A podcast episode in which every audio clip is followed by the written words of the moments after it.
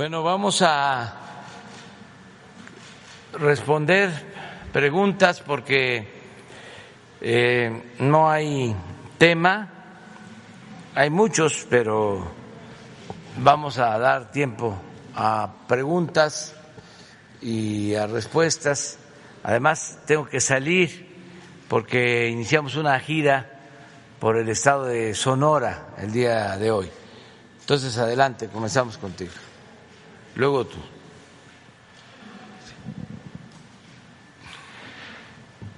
¿Qué tal, presidente? Buen día, Roberto Cortés del Sol de México.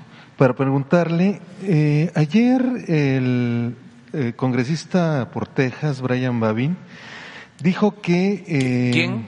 Brian Babin, que es congresista republicano por Texas, dijo que las, eh, pues desconoció, pidieron a Estados Unidos, al gobierno de Estados Unidos, frenar la venta de la refinería a Pemex, la Deer Park. Eh, esto porque eh, dice que está preocupado eh, con esta transacción en virtud de que Pemex no tiene el talento ejecutivo, gerencial ni técnico para operar de forma segura la, la refinería. Quisiera saber su opinión sobre este tema.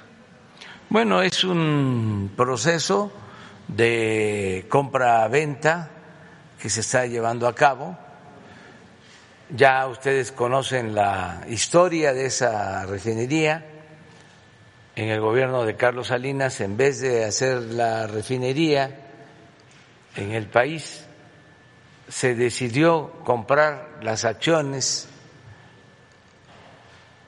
de la refinería Deer Park de la empresa Shell, se compró el 50% de las acciones y desde entonces pues no hemos tenido utilidades y ahora eh, se le hizo el planteamiento a Shell de eh, que nos vendiera el 50% de las acciones para que Pemex sea eh, dueña de esta refinería. Ellos aceptaron, ya se firmó un acuerdo en ese sentido y se están haciendo los trámites correspondientes en Estados Unidos y desde luego que hay opiniones de todo tipo, pero tenemos que esperar a que se concluya con este proceso. En otro tema, presidente, el, la encuesta que presentó ayer en el informe, eh, ¿cuál fue la metodología eh, que se aplicó? este, cómo, cómo se desarrolló y este, cuál fue la muestra. Y, ¿Nos podría dar más datos técnicos al respecto? Sí, es una encuesta que se hace en la Secretaría de Gobernación con técnicos nuestros de presidencia, especialistas. Es una encuesta telefónica nacional tiene ese sesgo porque no todos los mexicanos tienen teléfono, la gente más humilde no tiene teléfono. Sin embargo, eh, los especialistas sostienen que es un buen indicador de lo que la gente está pensando. Creo que se aplicaron 1.500, 1.600 cuestionarios, aun cuando se hacen muchas más llamadas, pero los que responden, los que están dispuestos a contestar, fueron 1.500, 1.600, y de ahí se define eh, qué es lo que la gente está opinando. Estadísticamente, es buena la proyección, siempre va a haber la duda, nada más que no sobra aclarar que nosotros no somos iguales a los que escucharían las encuestas, porque hay quienes hacen encuestas a la medida de el cliente por encargo. Esto es distinto. Yo no podría dar a conocer una encuesta. Patito, sería inmoral. Y lo que estimo más importante en mi vida es mi honestidad.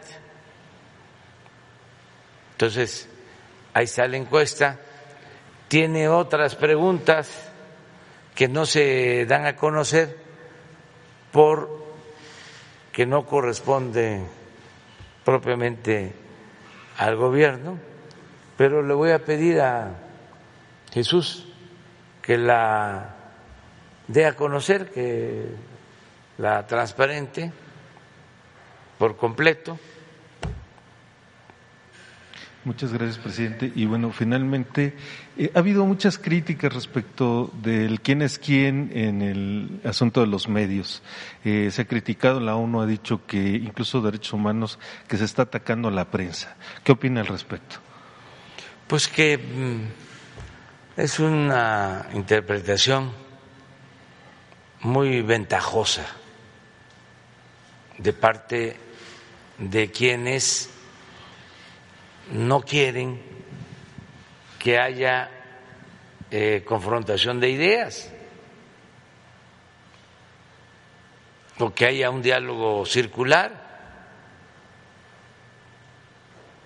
que nada más quieren ellos tener el monopolio de la verdad. Y que nadie puede replicar. Eso es lo más antidemocrático que puede haber. ¿Cómo no vamos a tener el derecho de decir esta es una calumnia y probarlo? ¿Nos tenemos que quedar callados? Entonces, los medios de información convencional pontifican tienen la verdad absoluta, nadie puede replicarles, no hay libertad.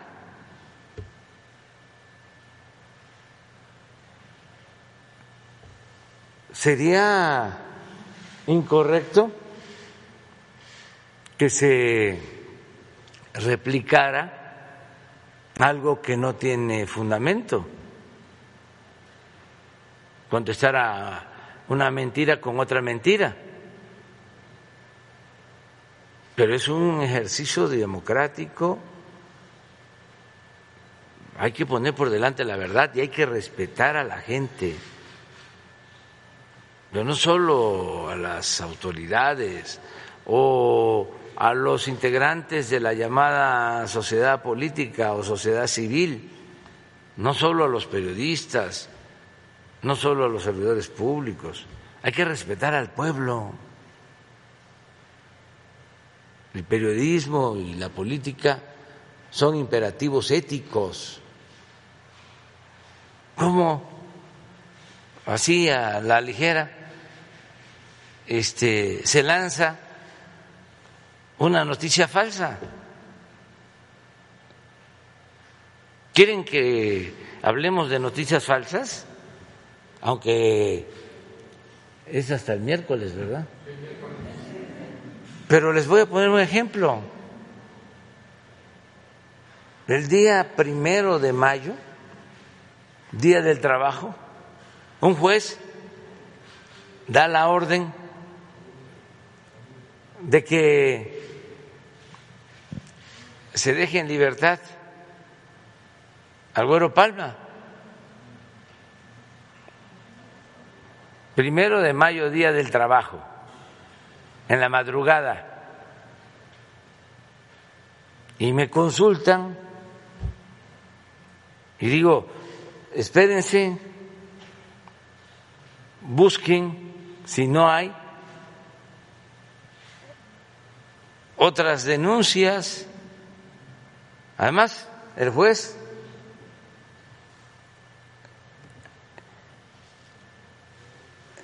ordenando de manera terminante, 24 horas de plazo. Si el servidor público no cumple, es sujeto a un juicio. Entonces, se hace la investigación, se habla con el Poder Judicial, esperen, creo que era hasta sábado, además de día primero, el clásico sabadazo. Bueno, no sabían que yo estaba enterado, que me hablaron, porque pensaban que eso iba a quedar en un trámite más. Y no había salido de la cárcel el güero Palma, y ya arriba Palacio había escrito una columna asegurando de que ya estaba libre el güero Palma y echándome la culpa.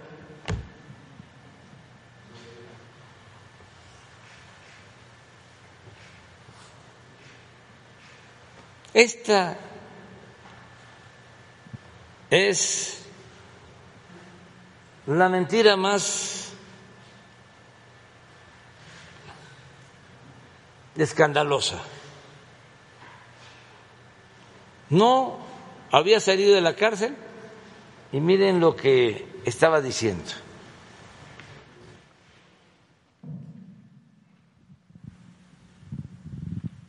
López Obrador defiende su política de abrazos, no balazos, creyendo que no es combatiéndolos, sino dando trabajo a sus sicarios. ¿Quiénes son sus sicarios? ¿A quiénes les damos trabajo? A los jóvenes. Fíjense la calidad moral de este señor que fue jefe de prensa de Notimex, don Carlos Salinas de Gortari. ¿Cómo resolverá la inseguridad? La liberación de Héctor, el güero Palma, de la prisión, no fue tan sorprendente como el hecho de que el gobierno del presidente Andrés Manuel López Obrador lo exonerara del delito. Yo lo exoneré del delito de delincuencia organizada.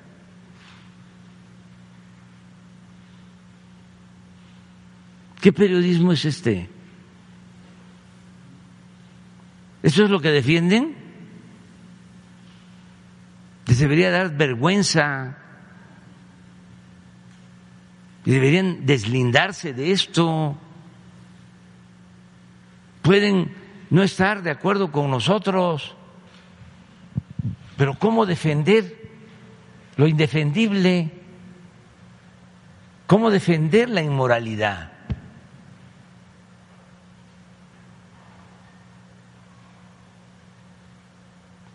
Y hasta organismos internacionales defendiendo esto. ¿le, han, ¿Le, han, llegado de los casos que mostró el miércoles, le han replicado? Sí, sí, llegó uno de Forbes y, este, y el miércoles se va a dar respuesta. Y a todos los que repliquen. Pero miren esto. Y todavía los señores se molestan cuando deberían ofrecer disculpas, actuar con humildad, pero vienen de una escuela. Imagínense lo que era el periodismo en los tiempos de Salinas de Gortari. Ay, nanita.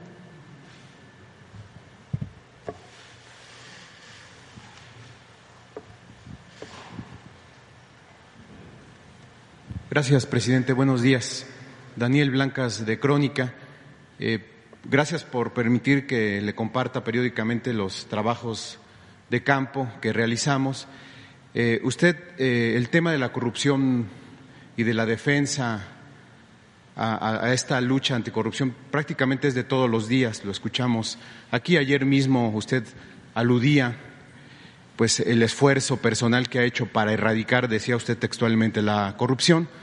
Sin embargo, parece que hay funcionarios de su gobierno, funcionarios de la administración pública que están remando en su contra. Eh, cuando usted en diciembre de 2018, al principio de su gobierno, nombró o ordenó la contratación de operadores de pipas y la compra de autotanques para el transporte terrestre de combustible, quizás no imaginó que multiplicaba los ojos, las miradas en torno a Pemex y que podían ser estos operadores una fuente pues fidedigna, una fuente fiel de las corruptelas que siguen ocurriendo en Pemex. Le comento esto, eh, yo estuve reuniéndome con un grupo nutrido de operadores, de estos eh, que se contrataron al principio de su gobierno, lo estuve haciendo alrededor de un par de, de, dos semanas. A estas reuniones se sumaron operadores de autotanques que son de empresas privadas. Usted sabe que también se brinda este servicio a Pemex, además de, de las que se contrataron hay operadores eh, de empresas privadas. Entonces estuve reuniéndome con ellos en el campo, en las inmediaciones del campo militar número 8 y realmente eh, fueron los ojos, fueron los pasos, eh, la mirada que me permitió conocer a detalle brazos corruptores muy fuertes en petróleos mexicanos, presidente. Cuatro, digamos, serían estos brazos corruptores. Uno, el moche, las mordidas para los viajes que periódicamente hacen estos transportistas de las, eh, de, de las refinerías a las terminales de Pemex. Se cobra entre 500 y 5 mil pesos por el viaje. ¿Quién lo cobra? Funcionarios de Pemex, ingenieros que se dedican a repartir estos viajes. ¿Por qué valen los viajes, presidente? Valen porque hay rutas que se prestan mucho al huachicol. Hay rutas doradas para el huachicol. Entonces, eh, eh, esta situación de huachicolear, este costo de los viajes, permite que tengan valor. Y los ingenieros de Pemex están alentando estos moches, viven de la mordida. Ese es el primer brazo. El segundo, todo un engranaje, desde que los transportistas llegan a las terminales o a las refinerías, todo un engranaje para paso a paso el moche, la mordida, 200 pesos para documentar, 150 pesos para pasar a la, a la, a la terminal de carga, 200 o 300 pesos para recibir una isla buena. ¿Por qué una isla buena? Porque hay gasolina de más y vas a poder hacer huachicol. O si no das dinero, una isla mala. Y, en esa no vas a poder, en esa no llevas, digamos, completo el lo, lo, que se les da, digamos, el abasto de, de, gasolina o de combustible, del, del, que sea. Ese es el segundo. El tercero, la salida de camiones sin documentación, las llamadas palomas, las que surten a las gasolineras, que salen de las terminales o de las refinerías sin la documentación respectiva y no se sabe hacia dónde van a parar estas palomas. Y cuarto, el autoconsumo. Todas estas unidades que Pemex utiliza para repartir y para transportar eh, de manera terrestre el combustible, necesitan para movilizarse combustible, necesitan diésel, necesitan gasolina. Pues, ¿qué está ocurriendo, presidente? Van a, recibir este, el abasto y les dicen, eh, por protocolo de Pemex se les tiene que dar 600, 700 litros por pipa para que puedan realizar sus viajes. Pues se les dice que solamente se les van a dar 200 o 300 y se queman los papeles, desaparecen los papeles y se reporta que se les están dando 600 o 700 cuando en realidad solamente les están dando 200, es decir, autoconsumo, huachicol.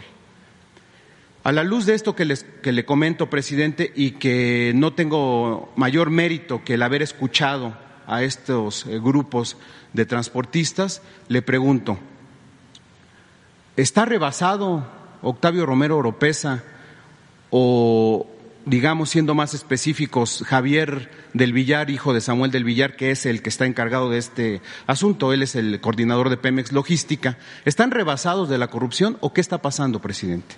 No, mira, este, qué bien que haces la denuncia, se va a hacer la investigación a detalle, este, para constatar lo que tú estás, este, aquí dando a conocer para ver si es cierto. No estoy este, negando tu dicho, nada más que no es suficiente.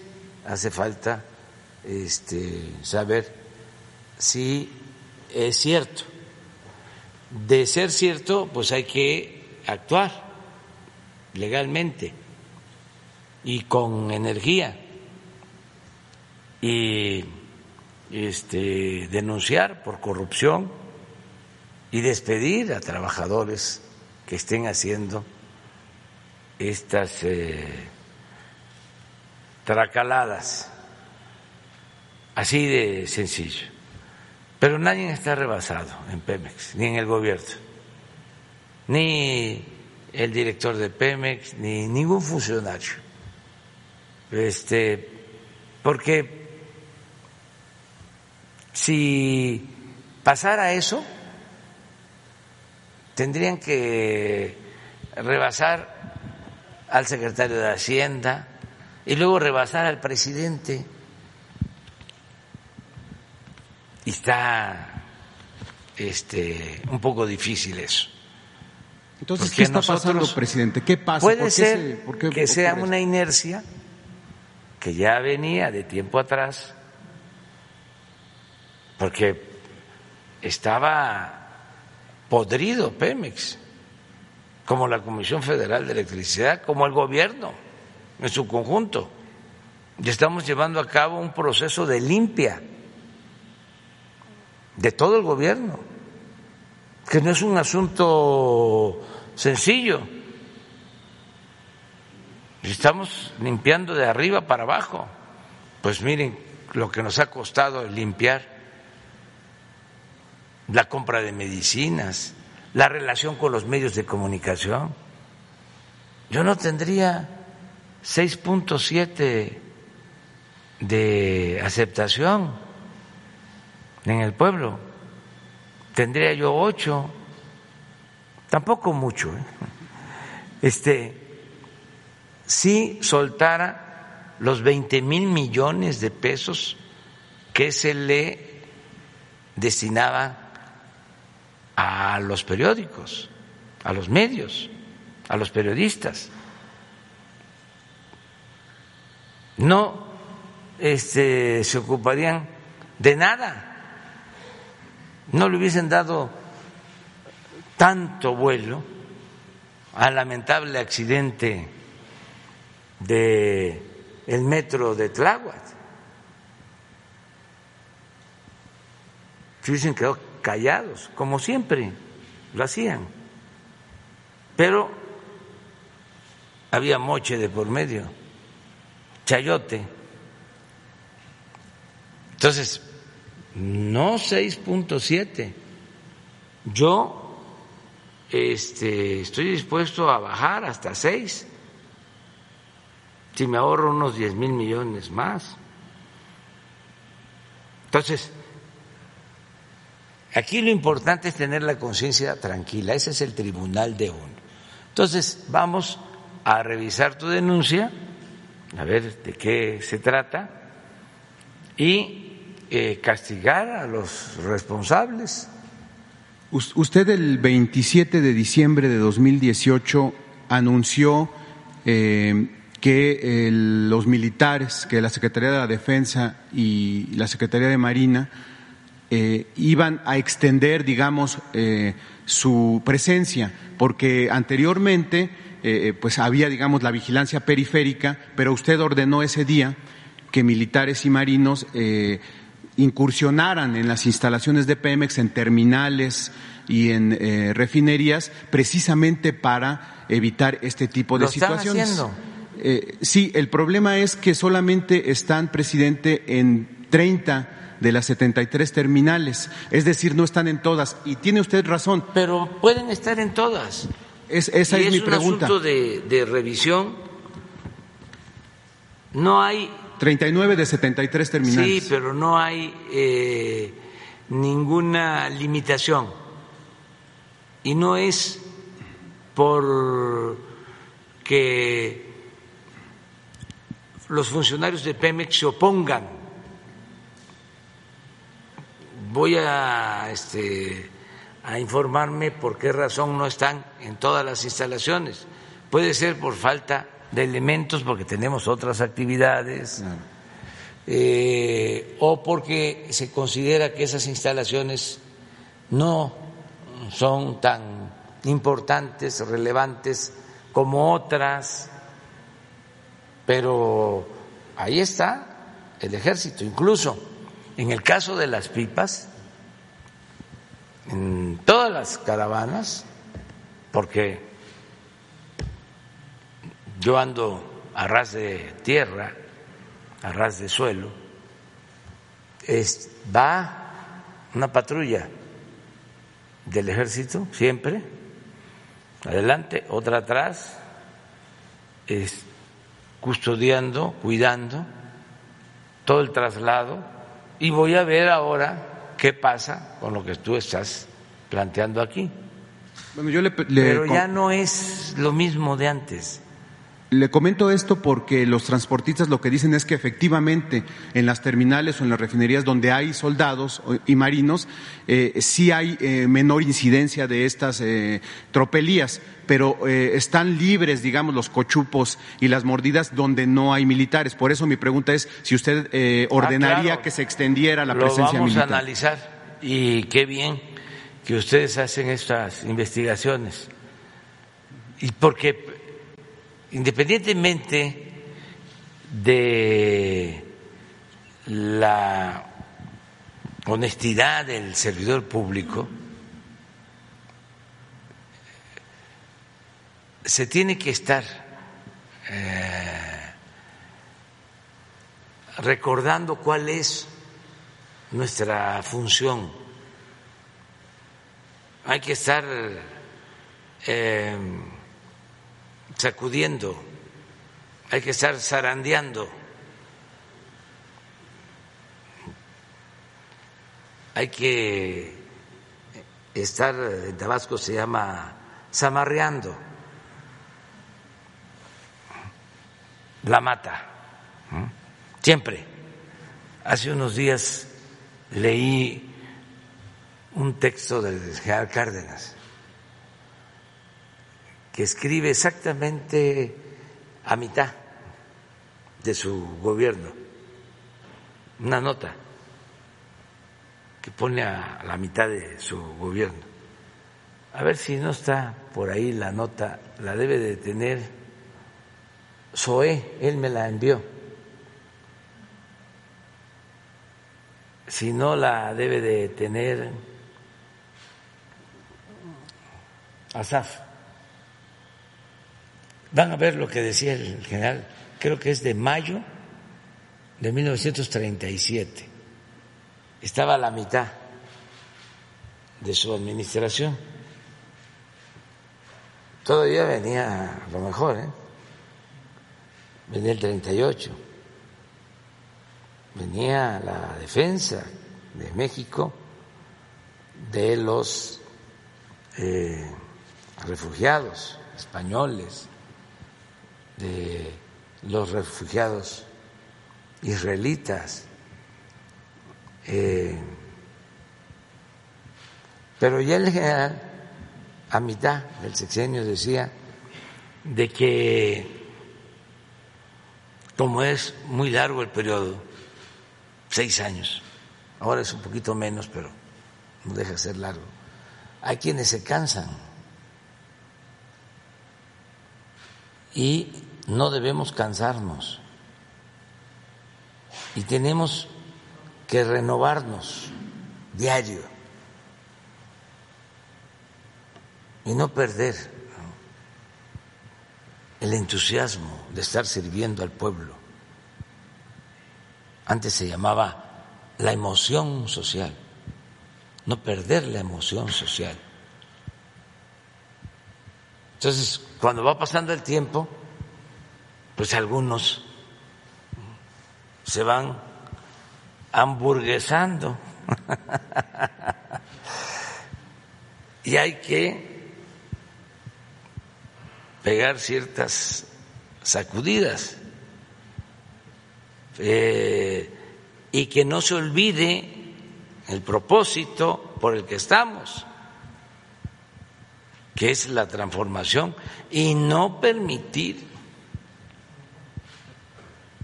la corrupción,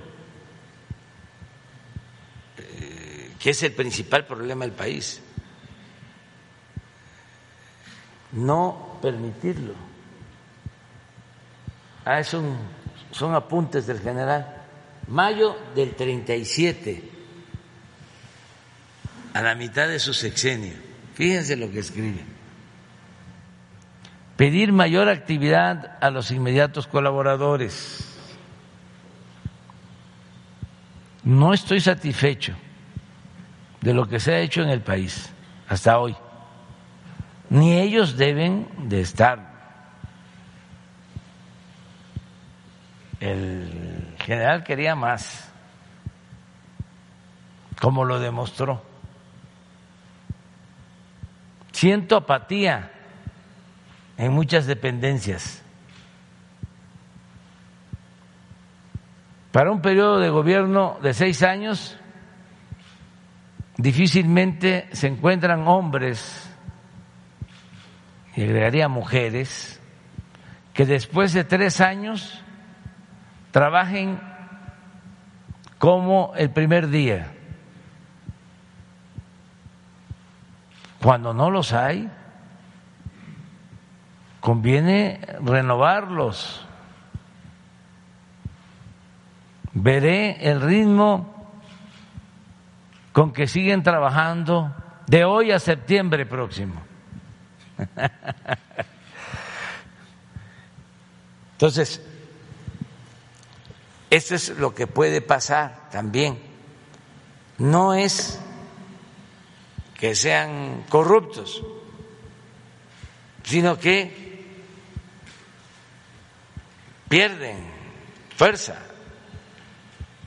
se desaniman. Además, están sujetos a fuertes presiones, están enfrentando a todo el bloque conservador.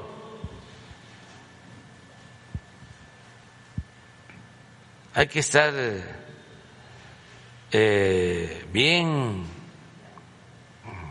firme en las convicciones para soportar, para aguantar,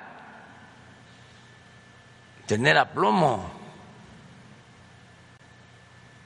Afortunadamente, la mayoría de los servidores públicos, ayer les hice un reconocimiento a los que me están ayudando, todos están trabajando en equipo y sobre todo cuidando el presupuesto, que es dinero del pueblo. Finalmente, presidente, em, ¿cuál sería el mensaje que usted le manda a los petroleros que insisten en burlar eh, esta bandera de la no corrupción y se prestan a cochupos y a mordidas. ¿Cuál sería su mensaje? Y no quisiera dejar de pasar la oportunidad, presidente, de un tema que ya le he comentado en otras ocasiones y que creo que es inquietante, digamos, a la luz del impacto que puede tener en las familias más pobres, este asunto de, perdón que cambie tan drásticamente, pero este, creo que creo que vale la pena hacerlo. Eh, a partir del día de hoy, eh, Minsa y, este y se me va ahorita el nombre de la otra grande eh, Maseca. Maseca y Minsa anuncian un incremento en, en, la, en el precio de, de, de, la tonelada de harina. Eh, usted sabe que, que pues la tortilla ha ido en aumento en los últimos años y, y, de manera inesperada a mitad uh, de este año o, digamos a partir de ayer se anuncia este incremento de alrededor de 1.500, 1.600 pesos en el precio de la tonelada de, de, harina. Esto in, invariablemente va a repercutir en, en, en el precio de la tortilla que de por sí ya está elevado. ¿Cuál sería? Usted ayer aludía el tema del gas, decía, el tema del gas tenemos un pendiente y lo vamos a resolver pronto. ¿Qué diría en torno a esta situación que puede impactar a las familias más pobres del país, que es el incremento de la tortilla, presidente? Bueno, este, sobre esto tenemos una reunión mañana. No, el martes.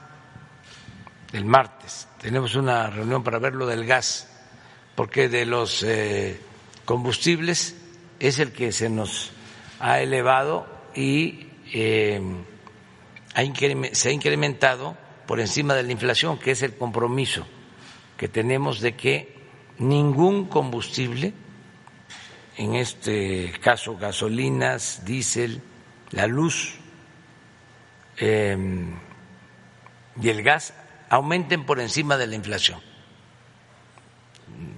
O sea que no hay aumento en términos reales. Y en el caso del gas sí ha habido aumento. En el caso de la gasolina no. De ninguna de las gasolinas, de las dos. Ni del diésel, ni la luz.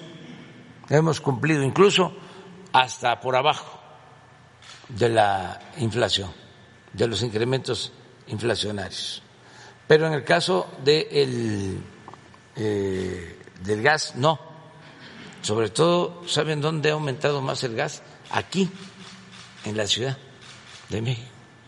Y es porque existen monopolios que, este, que controlan el gas. Y son redes de distribución que dominan hasta en las colonias. Ya estamos analizando el asunto y vamos a enfrentar. Y lo mismo en el caso de la tortilla. Para nosotros, si estamos bien en economía, eh, se tiene que reflejar en el precio de la tortilla o se tiene que reflejar en el salario mínimo y la tortilla. Hace 25 años, 30 años, un salario mínimo alcanzaba para 50 kilos de tortilla. Cuando llegamos al gobierno, un salario mínimo alcanzaba para 6 kilos de tortilla. Fíjense lo que hizo Salinas y Cedillo y Fox, Calderón y Peña, ¿eh? para ponerle nombre de cómo se deterioró el salario mínimo, la pérdida del poder adquisitivo del salario, de 50 kilos de tortilla a 6 por salario mínimo. Entonces, a pesar de que nosotros hemos aumentado el salario más de 40% en términos reales, habíamos logrado aumentar de 6 a 9 kilos. Y yo estaba pues, contento porque ahí va, poco a poco el año que viene va a aumentar más y así. Que es la forma de medir más sencilla, lo que tiene que ver con la comida, con lo que va a la mesa de los mexicanos. Lo demás es muy genérico. Ahora no sé, con los aumentos,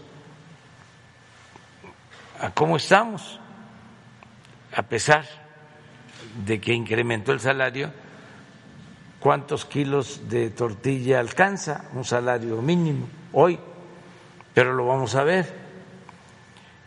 Y vamos a atender esto que estás planteando sobre el precio de la tortilla. Y hay muchas formas de tener eh, control. En el caso del gas, si es necesario, vamos a establecer un precio máximo. No les va a gustar a los tecnócratas, ¿no? Pero. En el caso de la tortilla hay otros mecanismos que pueden utilizarse. Por ejemplo, abrir la importación. Para que haya más competencia. Eh, y que se tenga más eh, maíz, porque desgraciadamente pues no somos autosuficientes en producción de maíz, somos autosuficientes en producción de maíz blanco, pero no de maíz amarillo. Y entonces tenemos que atender el asunto, pero estamos pendientes, muy pendientes de toda la economía, que va muy bien, muy bien, eh, reconocido por expertos nacionales e internacionales, no tenemos devaluación, eh, están llegando cada vez más remesas. Antier el Banco de México dio a conocer de que llegaron en mayo cuatro mil quinientos millones de dólares de remesas, récord. Eh, está creciendo la inversión extranjera, está creciendo la economía, se están recuperando los empleos. La única cosa que me ocupa es inflación, el que mantengamos bajo control la inflación, porque tenemos la presión externa, se está soltando bastante dinero en Estados Unidos, se está eh, reactivando muy pronto la economía, hay mucha eh, demanda en Estados Unidos, al grado que están los puertos del Pacífico Estados Unidos llenos de mercancías. Entonces eso tiene una repercusión hacia México. Por eso también el Banco de México de manera acertada subió 25 eh, puntos, punto 25 la tasa de interés porque no quieren que eh, aumente la inflación y yo estoy de acuerdo porque eso afecta mucho la carestía de la vida. Entonces, estamos en eso, lo vamos a ver, estamos pendientes por lo que estaba planteando. ¿Y lo otro era qué? Ah, a los trabajadores de Pemex, que hay que rescatar a Pemex que hay que defender a Pemex,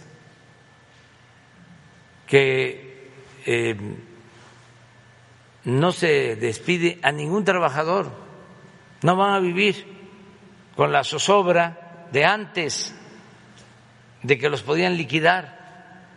Nosotros hemos hecho el compromiso de no despedir a ningún trabajador petrolero y de ir basificando en la medida de nuestras posibilidades a los trabajadores eventuales, a los transitorios, que se porten bien, y ahí se los encargo a, a sus familiares, que les digan que para qué se meten en problema. Es como todo el que actúa de manera ilícita y piensan que no les van a hacer nada. Ahora no hay impunidad. Y el que va a la cárcel por robo de combustible, por ejemplo, no tiene derecho a fianza. ¿Y para qué se meten ellos en problemas? ¿Para qué meten en problemas a sus familiares, a sus mamás, que son las que sufren mucho cuando un hijo está en la cárcel? Son las que más están este, defendiéndolos. Y no hay, no conozco eh, madres que acepten que sus hijos cometieron un ilícito, porque es mucho el amor de las madres, de los padres a los hijos. Entonces, a estos que andan mal, que rectifiquen, que abandonen eso, que para qué eh, corren riesgos, también deben ser eh, padres de familia que piensen en sus hijos y que ayuden a que todos moralicemos la vida pública, que todo sea legal, que todo sea derecho, no chueco, y que pongamos por delante la honestidad y que hagamos a un lado de que el que no tranza, no avanza, todo eso que quedó como rémora de la política neoliberal, individualista, egoísta, de lujo barato. Ya lo he dicho, ¿qué diferencia hay entre andar en una bicicleta? Conozco gente de 80 años, ya llegando a los 90, que andan todavía en su bicicleta. Son felices, se trasladan así, hacen ejercicio, andar en un carro último modelo. Antes se decía, vine al mundo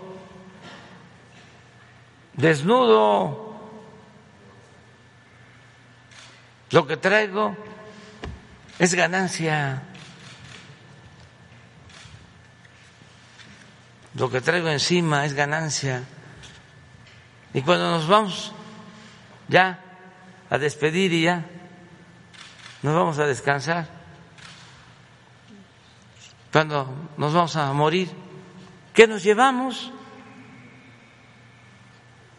¿Qué nos llevamos? Me gusta ese corrido de un puño de tierra. Ni modo que detrás del funeral vengan este ¿cómo se llaman los camiones que traen este que trasladan los bienes? Mudanzas con mudanzas, ¿no? Para dejarnos ahí las alhajas, ¿no? Y los carros. Y, nada, nada, hay que llevarse la satisfacción de haber servido, de haber actuado como mujeres, como hombres buenos, y así vamos a ser siempre felices. Pero en fin, ese es otro asunto. Muy bien. Compañero. Y luego tú. Ya, ya me están llamando. Gracias, presidente Benito Jiménez del periódico Reforma. Preguntarle eh, de qué tamaño es el mapa criminal en el Gabinete de Seguridad, cómo lo están viendo. Hablaba usted de tres cárteles que están eh, operando en el país. Eh, sin embargo, expertos en seguridad advierten que por lo menos hay una veintena de estos realizando diversas acciones criminales en detrimento de la sociedad. Este, ¿cómo, ¿Cómo tienen ustedes medido este, este pulso en, en el crimen organizado? Pues tiene que ver con los estados con más violencia, aunque hay estados donde funcionan eh, cárteles y no hay tantos homicidios, porque no se están enfrentando. Hay un cártel que tiene hegemonía y no se están enfrentando. Por ejemplo, ahora hay este, enfrentamientos en Zacatecas y es eso, entre grupos. No han dejado de haber enfrentamientos también en Guanajuato y es por lo mismo, son dos o tres que se están enfrentando. No sucede así en Sinaloa. En Sonora sí, enfrentamiento. En Baja California. Entonces depende. Pero lo que yo dije ayer, y seguramente les dolió, van a tener que ponerse vitacilina, es de que el tiempo que llevamos no se han creado nuevos carteles. Que nosotros heredamos.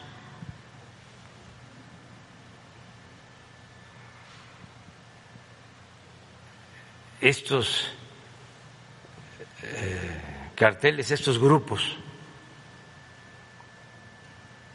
Eh, el cártel de Sinaloa, pues, no surgió hace dos años y medio. Del Jalisco Nueva Generación. Tampoco. ¿Cómo se llamaba o se llama el de Guanajuato? Santa Rosa de Lima. Santa Rosa de Lima. El del Golfo. Tamaulipas. Y así otros. Porque nuestros adversarios, que son con nosotros muy exigentes, eran muy serviles y muy afanositos con los otros gobiernos. Y nunca se hablaba de estos temas. Entonces nosotros estamos haciendo un esfuerzo para eh, enfrentar esta herencia de violencia muy lamentable por los homicidios que se cometen, sean de ciudadanos eh, inocentes o entre ellos mismos, son seres humanos, que nosotros no queremos que nadie pierda la vida. Entonces estamos haciendo todo un esfuerzo, pero cambiando la estrategia. Porque ¿cómo surgieron estos grupos? Primero por el abandono al pueblo. Los políticos se dedicaban a robar, a saquear. Segundo, por la asociación delictuosa, porque se unían delincuentes y autoridades. Miren el caso vergonzoso de García Luna, que era el funcionario predilecto de Felipe Calderón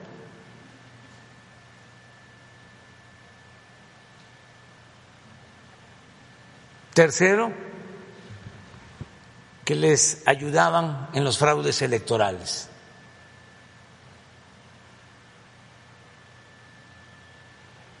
Cuarto, que les permitían dominar en regiones y elegir, más bien nombrar a presidentes municipales, a directores de la policía en los municipios, hacían acuerdos con gobiernos estatales. Entonces eso se arraigó, les ayudaban a hacer el fraude en contra de nosotros.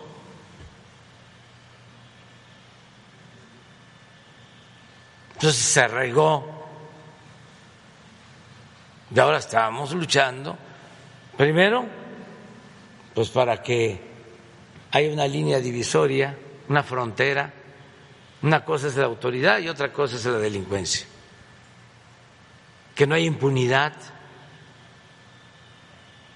que no haya servidores públicos al servicio de la delincuencia. Y algo que es muy importante,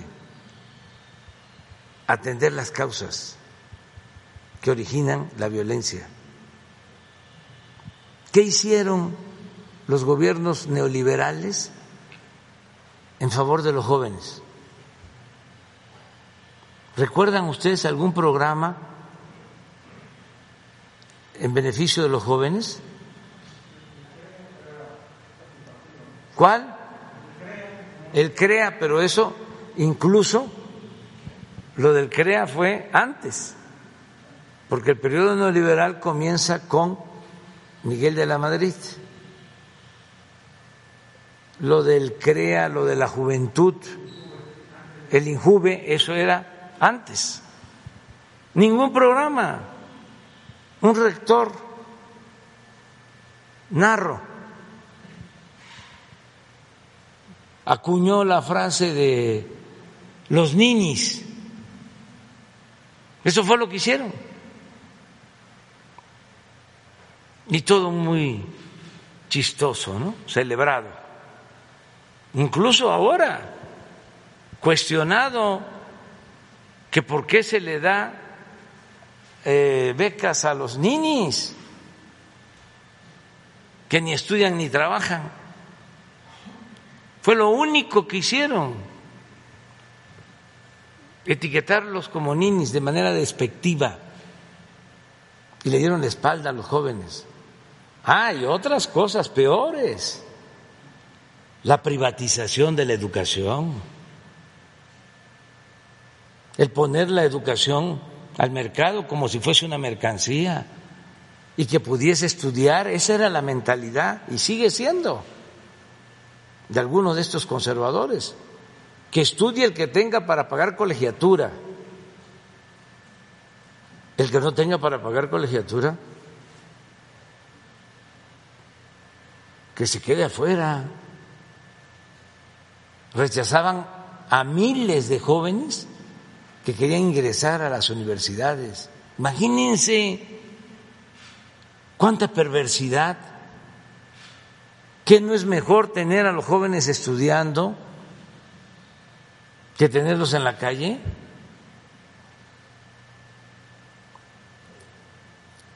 Entonces, a eso me refería cuando hablaba de los grupos. Son más de tres, presidente, entonces. sí, ¿cómo no? cifra de ¿Cómo no? Y tampoco es de que no haya estado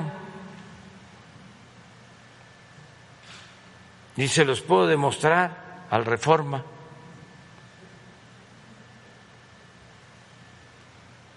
Lo acabo de decir, a ver si no está en mi informe, lo de el número de casillas que se instalaron,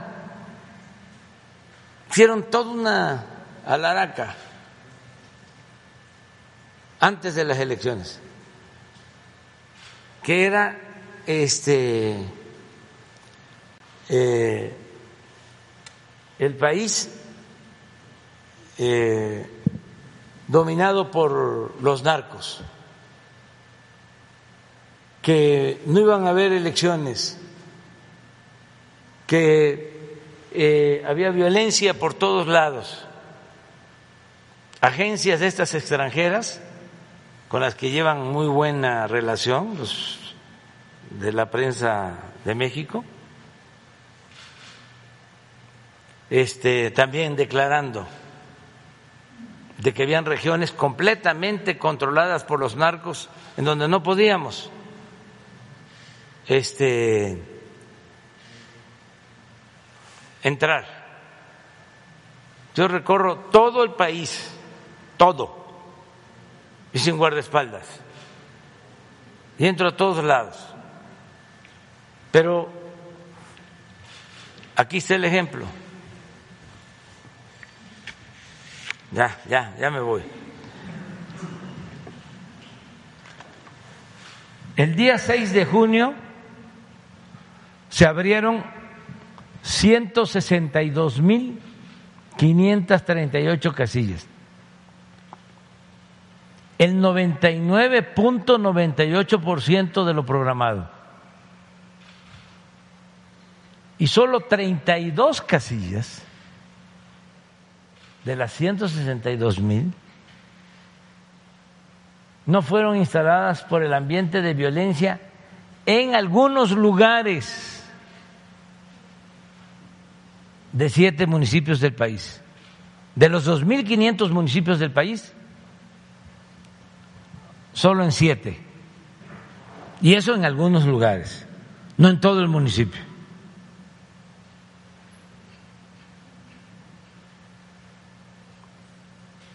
Hay gobernabilidad en el país. Bueno, nos vemos. Si no, no, no llego. Adiós, adiós.